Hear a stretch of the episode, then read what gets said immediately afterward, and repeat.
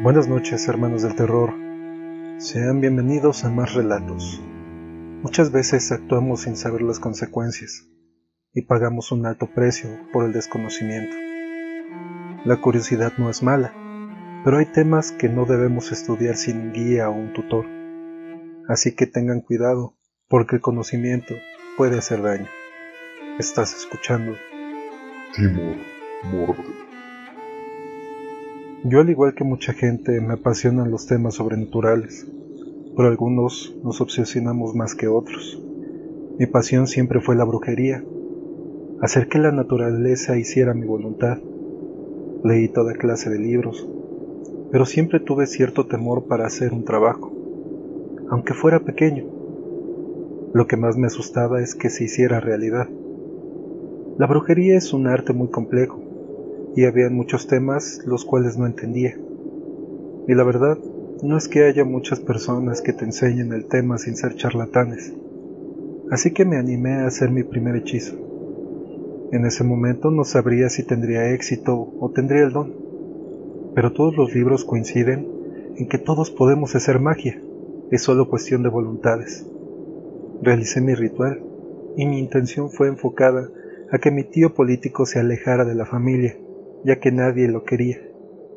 Y no sé si es por coincidencia o por la magia.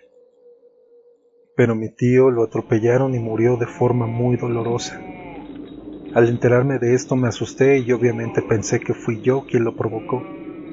Pero al pasar los días, la lógica y la razón me hicieron creer que no tuve nada que ver y que solo fue una amarga coincidencia.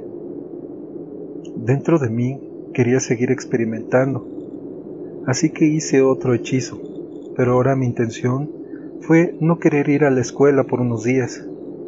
Pensé que si funcionaba me enfermaría o algo así, y podría constatar si yo había provocado que se hiciera mi voluntad.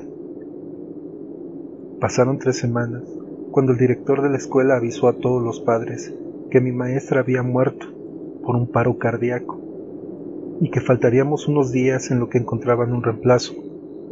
No había duda. Yo había provocado todo esto. Estaba feliz, pero preocupada. Me sentía mal por mi maestra. Yo nunca le decía el mal. No tenía por qué morir. Esto mismo me tuvo preocupada. Revisé paso a paso mi hechizo, sobre todo los símbolos que usé, y fue cuando me di cuenta. Había usado el símbolo de la muerte. Fue de inmediato que recurrí a mis libros y en varios habían precauciones de no usar este símbolo, ya que tenía consecuencias. Se regresaba el mal que había hecho. Yo solo lo puse porque se veía padre. Ya había matado a dos personas y todo por mi ignorancia. Pasé días esperando las consecuencias que se convirtieron en semanas y meses. Cuando pensé que no pasaría nada, las consecuencias se manifestaron exactamente a los tres años de fallecido de mi tío. En la misma avenida que murió, mis papás atropellaron a una pareja, donde la mujer se llevó la mayor parte del golpe y falleció al instante. Mis padres bajaron de inmediato para auxiliar. Cuando mi papá fue a ver al muchacho, en su enojo y locura, lo apuñaló. Mi papá murió a los tres días a las tres de la tarde por tres puñaladas. Mi familia nunca se recuperó de esto. Parecía que la alegría y la felicidad se fueron por la ventana. Yo sabía que eran las consecuencias de mis actos. Estaba aterrada porque se venían los tres años de mi hermana y yo ya había reconocido el patrón. Y desgraciadamente se cumplió. Pasando su cumpleaños mi hermana se empezó a comportar muy extraña, distanciada, y le hablaba al aire se empezó a golpear y gritaba por desesperación. Cuando la llevaron al médico, la diagnosticaron con esquizofrenia paranoide, pero nadie en la familia tenía antecedentes de esta enfermedad. Yo deduje que la muerte de mi padre fue por mi primer hechizo, y que mi hermana perdería la razón tenía que ver con que yo hice un hechizo que atentó contra el conocimiento.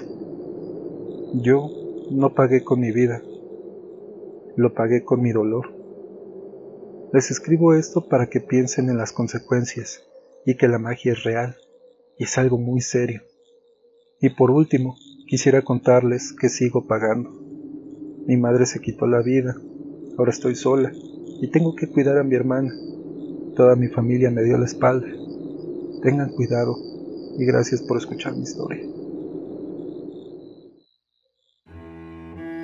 ¿Qué les están pareciendo de estas historias?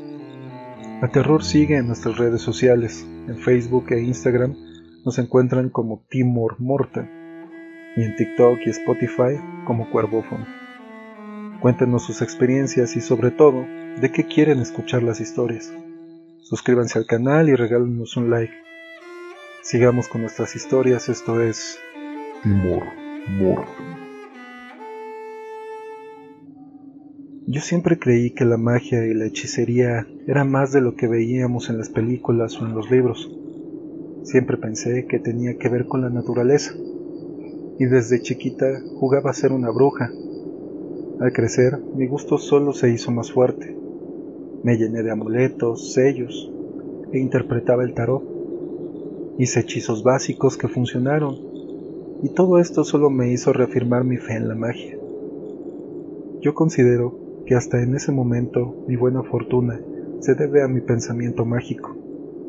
Siempre pensé que podía usar mi magia para comunicarme con fantasmas y sobre todo para hacerlos mis heraldos o mis familiares. Y me refiero a familiares no como sanguíneos, sino como un compañero mágico. Cabe aclarar que mis intenciones nunca fueron malas. Escuché de la magia caos y los sigilos, Desarrollé mi símbolo mágico, lo impregné de mi intención de querer ver y comunicarme con fantasmas. Pero aquí les hago una advertencia. Cuidado con lo que deseas.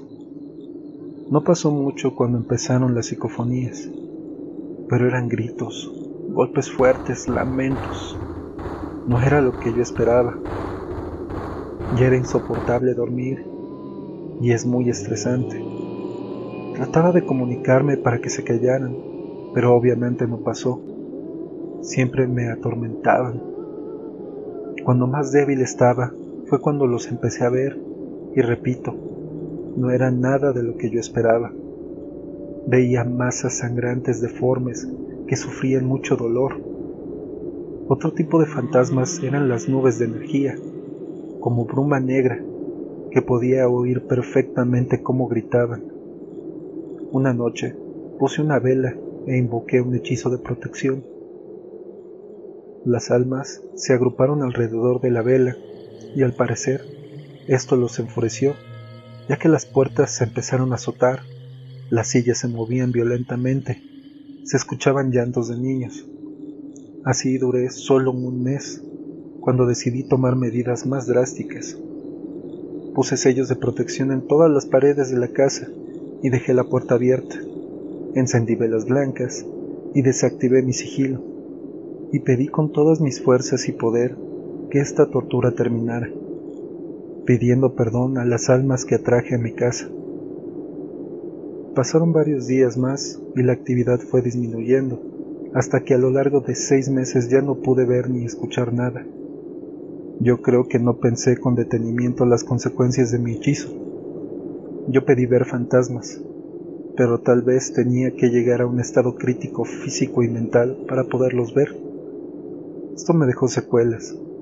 Ya vivo asustada todo el tiempo y procuro ser una buena persona para que mi alma no termine como aquellas desdichadas. Gracias por escuchar mi historia y sobre todo, tengan cuidado con lo que desea, porque se puede hacer realidad y podría ser muy diferente a lo que pensábamos.